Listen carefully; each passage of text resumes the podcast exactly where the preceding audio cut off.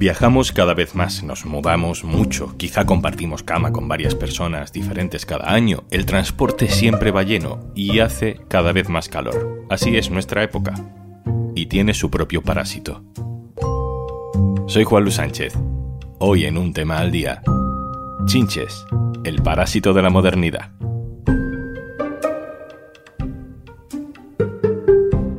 Una cosa antes de empezar. Hola, soy Juanjo de Podimo, otra vez por aquí. Si todavía no has probado nuestra app, te regalamos 60 días para que puedas escuchar un montón de podcasts y audiolibros. Y algunos hasta puedes verlos en vídeo, para que no solo los disfrutes escuchando. Entra en podimo.es barra al día, descarga Podimo, regístrate y consigue tus dos meses gratis. Soy consciente de que el episodio de hoy es arriesgado. Hay mucha gente que no puede oír hablar de bichos sin que les parezca que les pica todo el cuerpo. Pero aguanta, ¿vale? No queremos que dejes de escuchar, prometemos intentar hacerlo interesante y no irritante. Hola, me llamo Ruth y he tenido chinches. Hay cada vez más casos de chinches en España. Desde hace unos años, en las grandes capitales, hay cada vez más relatos como el de Ruth. Me mudé de Alemania a España y contraté los servicios de un transportista que me hizo el favor de guardarme los muebles en un trastero y hice una mudanza completamente normal. Cuando empieza el calor, empiezo a tener picaduras por el cuerpo y pues asumí directamente que eran mosquitos, así que puse antimosquitos por todas partes, incluso puse plantas antimosquitos por las ventanas para intentar repelerlos lo máximo posible pero aquello no funcionaba y las picaduras no solo no se iban, sino que además cada vez eran mayor. Probé todo tipo de medicamentos y estuve así pues como un par de meses volviéndome absolutamente loca, hasta que al mes y medio, más o menos, sí, por ahí, mm, me despierto una noche y veo una chinche correteando por, por mi cuerpo y mi cama. Y ahí fue cuando tuve que contratar el servicio de unos desinfectantes que tuvieron que venir tres veces a mi casa, porque las chinches, claro, ya llevaban mes y medio creciendo y estaban bien arraigadas, tres veces para poder quitar, para poder matar todas las chinches. Así que otro mes y medio estuve prácticamente todo el verano fuera de casa, con la consecuencia de luego tener que limpiar toda la ropa, toda la casa, pasar la vaporeta por todas partes, no fiarte de nada. Y bueno, pues de esa manera logré quitarlas. Así que mm, son un incordio pero es posible acabar con ellas. Ruth vive en Madrid, pero la capital de la alarma por las chinches estos días es París. En Francia hay una plaga enorme en el transporte público, en los hospitales, en el cine, en la ropa de las personas que van caminando por la calle. avoir des conséquences importantes sur la santé et sur la qualité de vie des personnes. Savoir les reconnaître est donc essentiel pour agir rapidement afin de prévenir et de contrôler efficacement les infestations de punaises de lit. Hay gente subiendo vídeos a internet porque han aparecido chinches en casa, en el metro, por la calle, en hoteles y apartamentos, y esa es otra de las claves. Esta es, por ejemplo, María Pérez, una bailarina que compartía su caso en un hotel de Zaragoza. Mi experiencia con los chinches.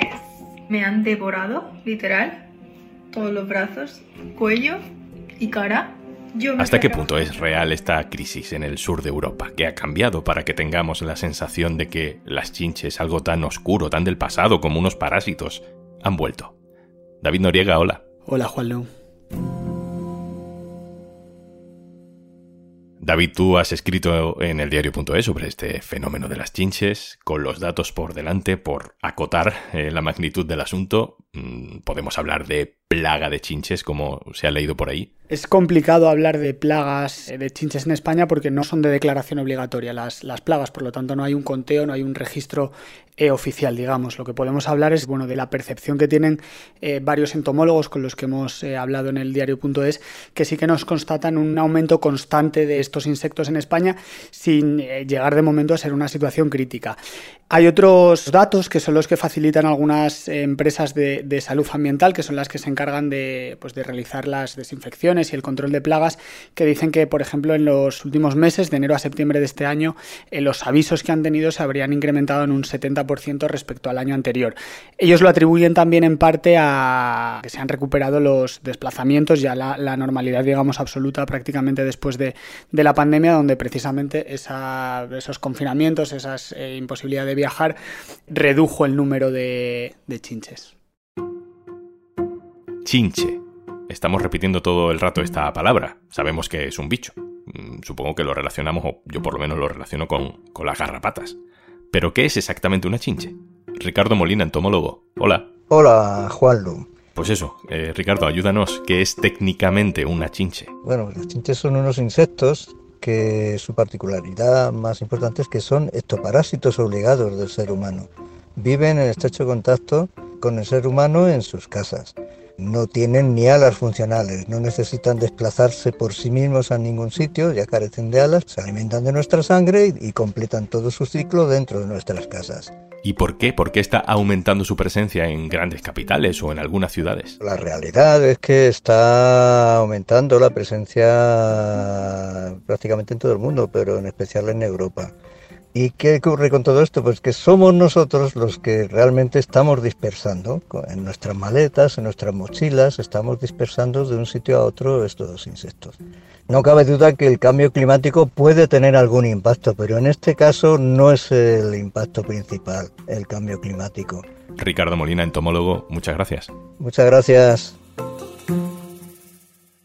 David, yo al menos sí que he conocido varios casos de, de, chinches en mi entorno, en el barrio de Madrid donde vivía, en el centro, pero ahora esos casos eh, hacen eco, eh, se potencian con la alarma en Francia. ¿Qué ha pasado en Francia? En Francia lo que ha pasado es que hace unas semanas empezaron a circular por redes sociales vídeos de usuarios que encontraban chinches o que encontraban estos insectos en, en, algunos hoteles, sobre todo en el transporte público, y fue un poco una situación de, de alarma generalizada. ¿no? El Ayuntamiento de París eh, pidió al gobierno un plan de acción, una diputada incluso llevó a la Asamblea un bote con chinches y la primera ministra anunció la creación de un observatorio para ver cómo estaba la situación. No es verdad que en Francia ya había un plan eh, contra las chinches desde hace unos años, y allí hay eh, otra situación que también preocupa, que es que dentro de, unos meses, el año que viene, se van a celebrar allí los Juegos Olímpicos. Esta situación de, digamos, de alerta, entre comillas, ha extendido a otros países. Por ejemplo, Argelia, que tiene 200 vuelos semanales con Francia,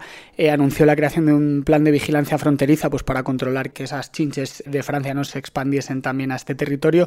Y el alcalde de Londres llegó a decir que, bueno, que la situación de que esas chinches llegaran también a Londres, que era una fuente real de, de preocupación. Ya entrando, David, en el terreno de lo práctico, ¿dónde hay que buscarlas? Si notamos picores, si notamos enrojecimiento en la piel, ¿dónde pueden estar las chinches escondidas? Las chinches son animales eh, generalmente nocturnas, ¿no? Que salen por la noche y se alimentan de, de nuestra sangre y luego se esconden. ¿Dónde se esconden? Pues en, en, infinidad de sitios. Allí donde hay un huequecito, ahí se pueden esconder. Estamos hablando de grietas, de pliegues de la ropa, en los bordes de los colchones, en los enchufes, en las zonas con moqueta, en, en las típicas paredes empapeladas que queda un pequeño doblez. Se esconden en muchísimos sitios y por eso son tan difíciles de detectar, ¿no? Eh, ¿Cómo podemos encontrar una chinche o darnos cuenta de que tenemos chinches en casa? Como se alimentan de nosotros. Muchas veces cuando te muerden, cuando te sacan la sangre, en las propias sábanas se quedan eh, manchitas, restos, gotitas de, de, sangre o sus propias deposiciones. Entonces, si tú identificas eso, ya puedes sospechar que tienes chinches en casa y además si te han mordido, pues te va, te va a picar, vas a ver un, una pequeña ronchita. Pregunta importante, David, ¿son peligrosas? ¿Nos tenemos que preocupar porque nos puedan contagiar una enfermedad a través de una chinche? Pues mira, en el caso de las chinches que se han detectado en Europa o que hay en España, no son vectores de enfermedad, te van a causar pues ese picor, esas molestias propias de la picadura y en algunos casos eh, sí que pueden causar algunas reacciones eh, alérgicas, pero por sí mismas no son vectores de transmisión de enfermedades, como puede pasar con algunos mosquitos, con las garrapatas, que pueden eh, tener el dengue, la malaria, la enfermedad de Lyme. En el caso de las chinches, eh, no, de hecho eh, hace unos un par de semanas también en Bilbao hubo como una plaga de, chinche, una chinche conocida como chincha pestosa porque desprende muy mal olor y bueno, la propia directora de salud del ayuntamiento eh, llegó a decir que bueno, que no eran peligrosas para la salud y que teníamos que acostumbrarnos a vivir con insectos eh, que trae el cambio climático. David, un consejo para terminar, ¿qué hacemos si creemos que podemos tener chinches en casa? A ver, en la situación actual en España no hay que alarmarse, hay que tener en cuenta eh, ciertas medidas de prevención. Pues, por ejemplo, si viajamos a algún sitio, pues eh, podemos vigilar la maleta, vigilar la mochila, eh, a lo mejor no poner las maletas en, encima de la cama del hotel, sino dejarlo en una silla aparte. Y tener un poco de, de, cuidado con eso. Y luego también, pues lo que hablábamos antes, si detectamos que tenemos una picadura o detectamos esas manchitas en las sábanas, pues tomar medidas, ¿no? ¿Que, ¿Cuáles son esas medidas? Pues yo lo que recomendaría es ponerse en contacto con los servicios de prevención de los ayuntamientos. De hecho, muchos ayuntamientos tienen en sus páginas web información sobre las chinches o ponerse en contacto con una empresa de, salud ambiental, porque es verdad que son muy difíciles de, erradicar por uno mismo, ¿no? Sobre todo cuando hay muchas, sobre todo cuando hemos tardado a lo mejor en darnos cuenta y se han extendido. Y luego alguna recomendación que siempre dan los expertos es tener mucho cuidado cuando nos queremos deshacer del colchón o de mueble porque notamos que está infectado, que es la cosa de bajarlo a la calle. Porque tú lo bajas a la calle y puede ser que se lo lleve el servicio de limpieza o puede ser que se lo lleve un vecino y al final extendemos el problema. Y luego otra cosa que a mí me ha sorprendido cuando estaba eh, buscando información sobre el tema es que si tú detectas que hay chinches en tu casa, en tu habitación por ejemplo, que no te cambies de habitación. Que hagas con la cama un efecto isla, que la separes de los muebles, de, los sitios donde pueden saltar las chinches, que laves la ropa a más de 60 grados, es otra cosa que puedes hacer también cuando llegas de viaje, si, si tienes la posibilidad de lavar la ropa a más de 60 grados, también es una medida de prevención y que no te cambies de habitación porque si te cambias de habitación las chinches se alimentan de ti y las chinches van a ir a la otra habitación y extenderse más por toda la casa. Pues eh, me pica todo, así que vamos a dejarlo aquí. David Noriega, periodista del diario.es. Muchas gracias. Nada, pues ya sabes, revisa las sábanas esta noche. Un abrazo.